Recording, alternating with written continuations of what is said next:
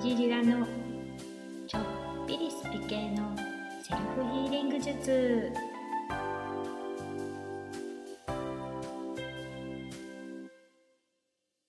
今回はストレスについてのお話と子供でも簡単に実践できるストレス解消法をお伝えします。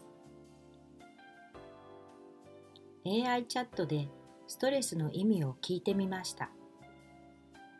ストレスとは身体的、心理的、社会的な要因によって引き起こされる主観的な不快感や不安定な状況を指します。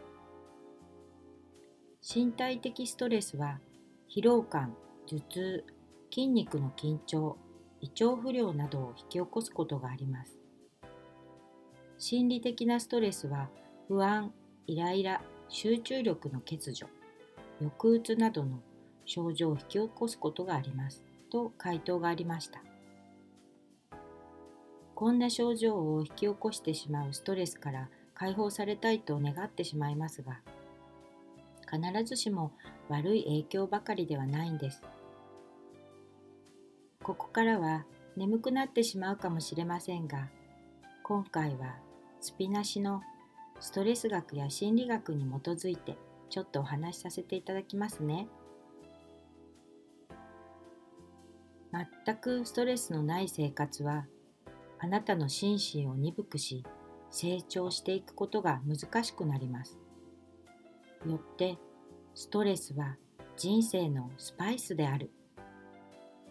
適度なストレスがあるからこそ目標に向かって頑張ることができる。適度なストレスが時にエネルギーに変わり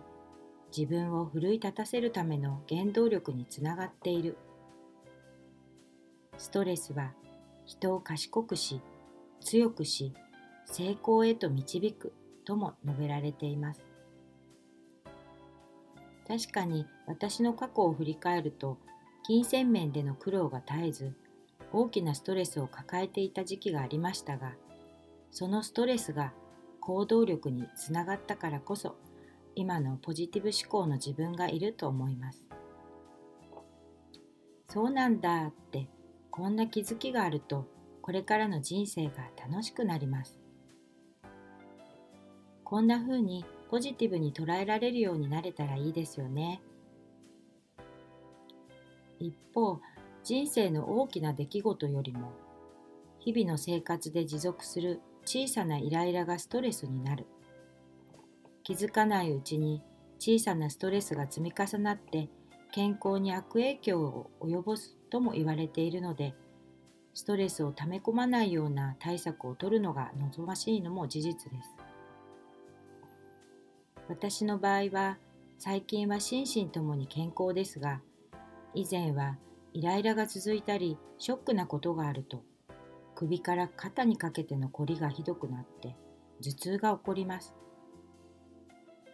あなたはどんな症状が出ますか？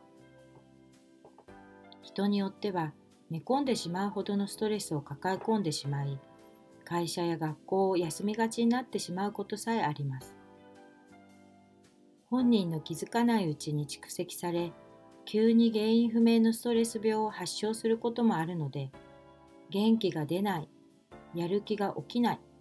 毎日が楽しくないそんな感情が続いている時は第三者の力を借りて今までの出来事を整理するのも良い方法です。今日の本題に入りますね。まずはあなたの抱えているストレスを上手にコントロールできるようになるためのアドバイスをお話ししたいと思います。この方法は訓練すれば誰でもできるようになるので私と一緒に少しずつ実践していきましょ人のストレスは受け手がストレスをどのように評価認知するかによってストレスが異なり身を守るために有害かどうかを判断認識し有害ではないと判断されればストレスは生じないと心理学者が述べています。あなたがストレス要因を有害だと判断しさらに対処できると判断されれば結果的にはそのストレスは容易に緩和されます。ストレスをストレスの要因とストレス反応を分けることから意識します。やり方は簡単です。あなたが疲労感があるとします。その疲労感をストレス反応としたとき、要因は何だろうと考えます。ああ、昨日残業で体がきつかったから疲労感が取れないのかな？というふうに原因がわかれば自然に対処法を探し始めます。残業を少なくするにはどうすればよいか考えて行動に移します。仕事の効率を図ったり転職を考える人もいるかもしれません。そこで実行に移すと心の強さが磨かれます。さらに心が軽くなります。友達に悪口を言われたから体がだるくて学校に行きたくないとかペットの猫が亡くなって悲しいから何にもやる気が出ないなど身体や心理的ストレスには必ずと言っていいほど要因があります。なんとなく心が軽くなった気がするな。こんな感覚を繰り返すことで日々の生活の中でこれはストレス要因のせいで今私はこんな気持ちなんだという意識ができ少し立ち止まって自分の心の声を聞くという癖がついていきます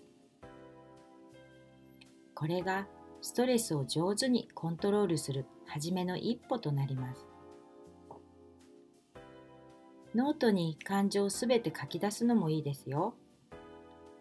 ストレスを感じているんだなと認めてその都度対処していくとストレスに強くなっていきます。コツは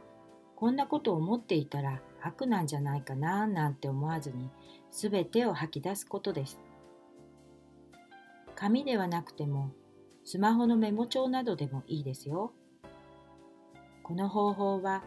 うつ病などの精神疾患にもなりにくいと証明されていますのでイラッとしたらぜひ試してみてくださいね。ただですねこの訓練をしていく中で環境の変化や喜び恋愛などの嬉しいこともストレスになっていることがあるということも覚えておいてください。最後に簡単に分かりやすくまとめるとストレスは人間にとって良い効果もあるということ。どんなことが自分にとってストレスになっているのかなって少し自分の心に聞いてみる意識を持つこと。ストレスは訓練すれば上手にコントロールできるようになるということ。ありのままの自分の感情をノートに書き出す私が最近生活に取り入れた健康法はクラシック音楽鑑賞です。クラシック音楽は心身に様々な良い影響を与えると言われていて、毎日少しでもクラシック音楽を聴くことで、どのように心身が変化していくかとっても楽しみになっています。研究によると心拍数や血圧の低下ストレスや不安の緩和想像力の向上この想像力は新しいものを生み出す力だったり問題解決するための能力などを指します。また脳の活性化も報告されていて学習や記憶の促進集中力の向上などにも役立つそうです。あなたも日々の生活に取り入れてぜひ体験してみてくださいね。それでは今日はこの辺で最後まで聞いてくださりありがとうございました。